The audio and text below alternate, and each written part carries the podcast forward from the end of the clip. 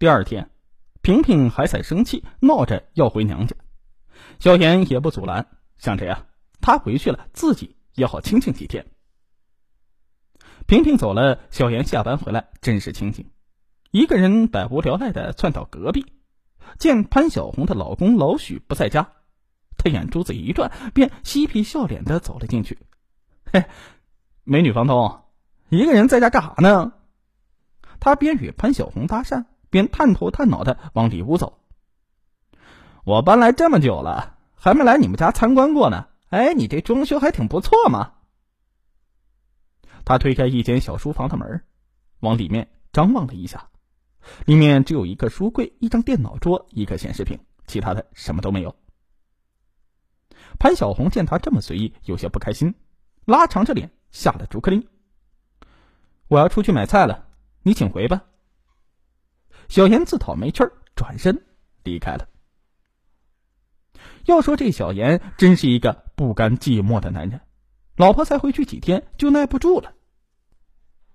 这天呢，他带回来一个比房东潘小红更加妖娆的女人，一头瀑布一般的长发，浓妆艳抹。要说这潘小红可真是奇怪呀，他就见不得小妍和其他女人在一起。他又找到小妍：“你怎么又带一个女人来啊？你要这样的话，这房子我可真不租给你了。”那妖娆的女人凑过脸来，嗲声嗲气的说：“哟，你就是这里的美女房东吧？听小妍说起过你，看你刚才说的这话，酸溜溜的。”你又不是他老婆，你吃哪门子的醋啊？哼哼！几个人正说着，老许回来了。他瞄了大伙一眼，眼珠子在妖娆女人的身上停留了几秒钟，才走进自家的屋里。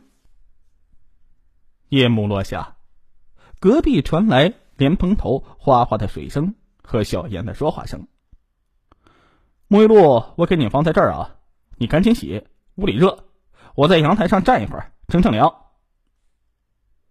小严懒散的靠在阳台上，老许从小书房里走了出来，朝小严他们的屋里看了看，问道：“嘿嘿，这天都黑了，怎么不开灯啊？怕我们多跟你要电费吗？”小严嘻嘻一笑，指指浴室说：“哼，这女人古怪的很，不喜欢开灯啊。”老许无奈的笑了笑：“还有这样的习惯呢？哎呀，可惜呀。”这黑灯瞎火的，啥都看不清啊！小严好像没有听清楚他说的，追问道：“您说啥呀？没啥，没啥。哈，我是说呀，这黑灯瞎火的，做啥都看不清。”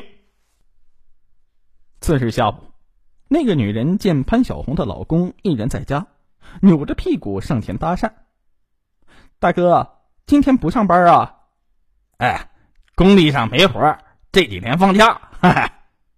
话间呢，那女人啪的一下打开屋里的灯。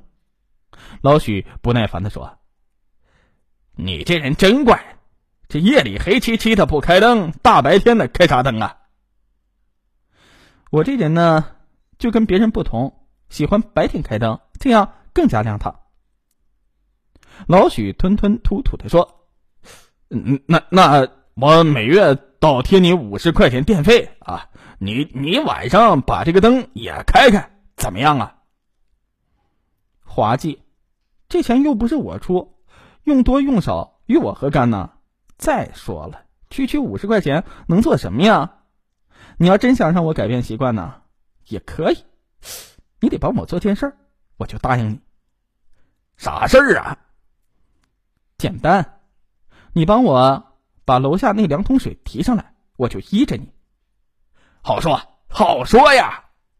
潘小红的老公起身飞奔下了楼，正在这当口，小严溜进了潘小红的家。转眼就到了晚上，小严家还真亮了，莲蓬头的水依旧哗哗的响。这边潘小红家呢倒是安静，但是潘小红好像有啥心事总是坐立不安，在家里面来回的踱步。她老公坐在电脑前。眼睛死死的盯着显示屏，一眨不眨。只见画面中一位美女背对着他，薄薄的纱衣被水淋湿了，紧贴着光滑的肌肤。他微微的转过身，妩媚的一笑。天哪，这不是隔壁小严带来的那个女人吗？原来老许在偷窥，他通过监视器在偷窥隔壁的浴室。难怪他一直想着法的让小严他们开灯。那个女人好像并不知道这一切，莲蓬头的水顺着她的长发流下，梳子在黑发上划过。那样的顺滑，像一道黑色的瀑布。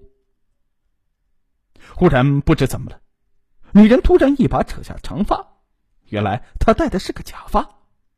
然后她猛然转过身，做了一个鬼脸。老许大惊啊，差点没吓得背过气儿去。正当这时，小严冲出了小书房，老许赶紧关掉了电脑。小严指着眼前的监控设备，低声说：“在事实面前，不许再抵赖了吧。”如果嫌证据不够，这里还有。说着，从书柜的隐蔽处拿出一个照相机，说：“这里录下了你的全部罪证。”老许诧异：“你你们什么时候呃藏这东西在我家的呀？”就是你下午帮美女提水那会儿。老许无法在脚边一屁股坐在凳子上不动了，像是在等待着惩罚。这时，那妖娆的女人一头短发湿漉漉的跑了过来。小严对她说：“表妹，报警。”原来她是小严在警校念书的表妹，被小严叫来配合着演了一出引蛇出洞的戏。话音未落，院外传来了阵阵警笛。潘小红用非常复杂的眼神看着自己的丈夫说：“我已经报警了，别怪我，这是你自食其果。”原来潘小红知道丈夫偷窥成性，之前已经被派出所处理过一次。也正是因为如此，潘小红家的隔壁这间屋一直没有再租出去过。前不久，潘小红看到小燕一个人来租房子，想着一个单身男人住在隔壁，必然不会有什么事儿，房子空着也是浪费。就这样，他以很低的价钱租给了小严。令他没想到的是，小严的妻子后来也跟着来了。这之后，她担心的事又一次的发生了。她发现丈夫又弄来了监视器，躲在屋里偷窥。那次，她丈夫休息在家，一整天都猫在那间屋里。她清楚丈夫在干什么，可是丈夫的暴脾气让她不敢当面顶撞他。下午的时候，正巧有人找她，她没有来得及关机器，就下楼去了。潘小红悄悄走到视频前一看，只见萍萍拿着衣服走进了浴室，看样子。正准备洗澡呢，眼看丈夫马上就要上来，她灵机一动，拿着两个挂钩去了小严家，闯进浴室，哪知浴室里的并不是萍萍，她顾不得那么多了，顺势将两个挂钩粘在了墙上。她想对小严隐瞒下这事儿，规劝自己的丈夫停止这种龌龊的行为，可是老许再次让他失望了。所以啊，老许呢，只能在监狱里度过了。他要为他这偷窥的行为啊付出代价的。